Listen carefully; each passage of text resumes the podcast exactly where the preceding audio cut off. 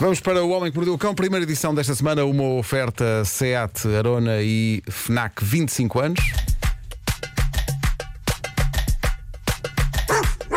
O homem que mordeu o cão traz-te o fim do mundo em cuecas, com histórias marrecas, cabeludas ou carecas. Do nada das por ti a pensar, elecas, elecas, elecas, elecas, elecas. O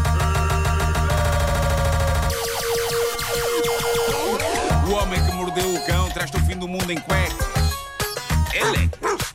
O homem que mordeu o cão traz-te o fim do mundo em cuecas, elecas. Título deste episódio: Raptos e assassinatos terríveis. Ou então não é nada disto.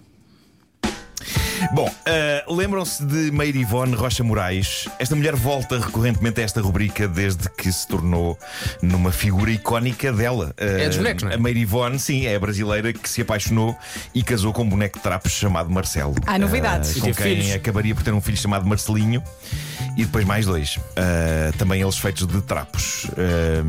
Pai e filhos. An- antes que alguém se questione como é que o amor entre humanos e trapos funciona, pai e filhos foram ambos costurados. am- pai- ambos não, porque são mais. Já são pai três os filhos agora, acho eu. Sim. Acho são três. Ah, foram todos cos- costurados pela mãe da Meire Ivone, ok? Uh, entretanto, há uns tempos fizemos um update desta história quando Meire Ivone veio a público dizer que o casamento entre ela e Marcelo estava por um fio, depois de Marcelo, boneco de trapos, gosto sempre de relembrar isto, ter sido visto entrar num quarto de motel com outra mulher. Pois foi, pois já me tinha esquecido dessa história. Mas parece que eles conseguiram, conseguiram reatar, ela e o boneco, e parecia estar tudo bem e calmo. Mas eis que Meire Ivone volta às notícias com mais uma reviravolta dramática. Ela anuncia que Marcelinho, filho do casal, também ele de trapos, não quero mais frisar, foi raptado. Ai! Marcelinho foi raptado. Que nunca mais se diga que viver com bonecos de trapos é uma experiência inerte. A vida desta mulher é um contínuo desassossego. Mas sim, eh, diz ela que foi raptado. Os bandidos até já pediram resgate. Pediram resgate de mil reais para devolver o boneco. Perdão, o garoto. Ah, isto, isto não é bandidagem com ambições. Eu fui a um conversor ah, ver quanto é que mil reais dava em euros e é pouco mais de 180 euros. Mas suponho que isto tenha a ver com a natureza do filho. Trapos têm um valor, carne tem outro, não é? Estamos aqui a- na tabela, isto, mil reais é para trapos, não é? Ahm, e diz ela: Isto é demais, estou aterrorizada. E o Marcelo, o pai, não prega o olho toda a noite a chamar o filho. É que já não chegava à traição. Ah, Agora é isto. Sim, o, o boneco de trapos. O boneco está tá com, tá com o olho muito aberto. Sim, sim, sim. Ah, não prega o olho. E sabem como é que ele chama o filho todas as noites? Vou imitá-lo. Reparem, cá vai. Porque se trata de um boneco de trapos, certo? Ah, não quer dizer que não esteja preocupado. Atenção, porque me tomam. Uh, Ivone anda a colar cartazes nos postos de eletricidade e candeeiros públicos, naquela de viu este boneco, a ver se alguém o avistou. Eu acho que mais valia pagar os 180 euros. Epá, já alguém se devia ter chegado à frente, ela não pode. Ahm, os comentários do vídeo eh, desesperado da Meire Ivone no TikTok incluem algumas pérolas. A minha favorita é esta. Eh, alguém que diz: O Marcelo parece estranhamente calmo quanto a isto. e é verdade. É verdade. Ele nem pisca um olho. Ah, ah, mas isso é porque é um boneco de trapos, dirão. E a isso eu respondo: bonecos de trapos sois vós, que pareceis não ter coração, apenas enchimento. Bom, sinto que vamos ter mais notícias destas Sim, pessoas sim, eh, sim. E, de- e destes trapos. Meire Ivone volta Sim, sempre. Sim, sim, volta sempre. Volta É. sempre. Era Bom, como o eh, Murdoch do MacGyver. Lembras-te do Murdoch? Ah, pois é. Lembras-te? O MacGyver tinha o seu aqui rival, que era o Murdoch que nunca voltava. morria. Pois, claro. Caía de precipícios. E depois voltava sempre. Bom, tenho aqui uma história embaraçosa real para vos contar, extraída à famosa página Reddit Tifu, a página onde as pessoas confessam sarilhos em que se metem sem que percebam bem como. E esta história. Epá, apetece-me começar esta história da maneira como começam alguns episódios de séries.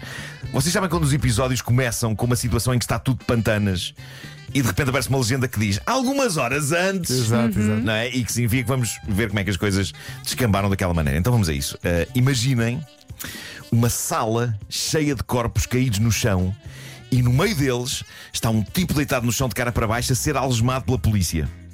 O que é que ele fez? O que é que ele fez? Corta para algumas horas antes. Vou então ler o que é que o tipo deixou no Reddit. Ele conta o seguinte: A minha namorada e eu gostamos de experimentar imensas coisas marotas na nossa vida íntima para mantermos a coisa picante.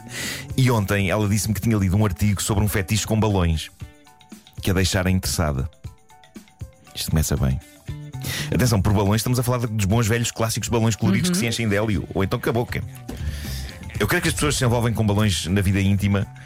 Ahm, e, e eu suponho que os balões usados para esse fim na vida íntima sejam cheios com a boca, porque senão vão parar ao teto e é uma amassada. Não se consegue ter um fetiche com uma coisa que vai parar ao teto. Bom, ah, em frente. Avança, Ah, avança. Diz ele, sentámos-nos, bebemos umas quantas tequilhas e enchemos alguns balões. E a dada altura, diz ele, as nossas crianças interiores vieram ao cimo e às tantas já estávamos numa batalha de balões. A bater um no outro com eles, a fazer um ao outro a ocasional cócega usando balões e de vez em quando rebentavam balões. E a minha namorada dava um grito sempre que isso acontecia. E o seguimento disto vou poupar-vos a detalhes, diz ele. Porque de certo percebem no que é que esta brincadeira toda resultou depois eh, na cama. Bom, certo, mas claramente. Epá, muito balão deve rebentar quando há rebaldarias envolvendo balões. Isto ia desconcentrar-me muito. Eu sou todo a favor de experimentar cenas e não sei o quê, mas amor com balões pelo meio parece-me um bocado aflitivo. Para mim bastava rebentar um, a noite estava estragada. Eu já não conseguia fazer mais nada, digo eu. Mas estás melhor, não estás? Estou melhor, estou melhor. Em relação mas, ao- mas daí até meter balões nestas rebaldarias, não. Pá, não, não, não. Há limites, não é? Há Há limites, É, há limites. calminha, não é? calminha, certeza. calminha. Estás ali de repente, pã! Ih, Pá, pá, não, não dá, não dá. Bom, Está a ah, falar de balão. Ok. Continua. continua ele. Avançamos então até ao depois. Como ainda não estávamos cansados para dormir, acabámos abraçados a ver um filme num serviço de streaming. Cinco minutos depois de termos começado o filme, ouvimos uma explosão. Quase como se alguém tivesse arremessado um carro com toda a força contra a parede do nosso prédio, uma e outra e outra vez. Rapidamente apanho as minhas cuecas do chão e visto-as ainda bêbado, enquanto tento correr para a porta para tentar perceber o que está a acontecer. Ainda estou a um corredor de chegar à porta, mas consigo ver perfeitamente a porta da rua a ser projetada e atrás dela seis agentes da Polícia de Intervenção armados que acabaram de abrir à força a entrarem no nosso apartamento à bruta. Ali estava eu, diz ele, perplexo, em cuecas, bêbado. A minha namorada nua no quarto, ainda mais bêbada. E logo à entrada, porque sou artista e gosto de construir coisas, estão sete manequins caídos pelo chão, desfeitos em peças que eu comprara num saldo, bem como alguns bonecos de bebés, tipo Nenuco, não é? Como não tenho sítio onde os arrumar, estão a motos que espalhados pelo apartamento neste momento. E admito, sim, parece um quadro de filme de terror barato. Os polícias imobilizam-me e mandam-me ao chão. Estou deitado de cara para baixo, com polícias em cima de mim, rodeado de corpos de manequins em peças separadas. Os polícias metem-me um capuz na cabeça e levam-me a mim e à minha namorada para a esquadra para sermos interrogados.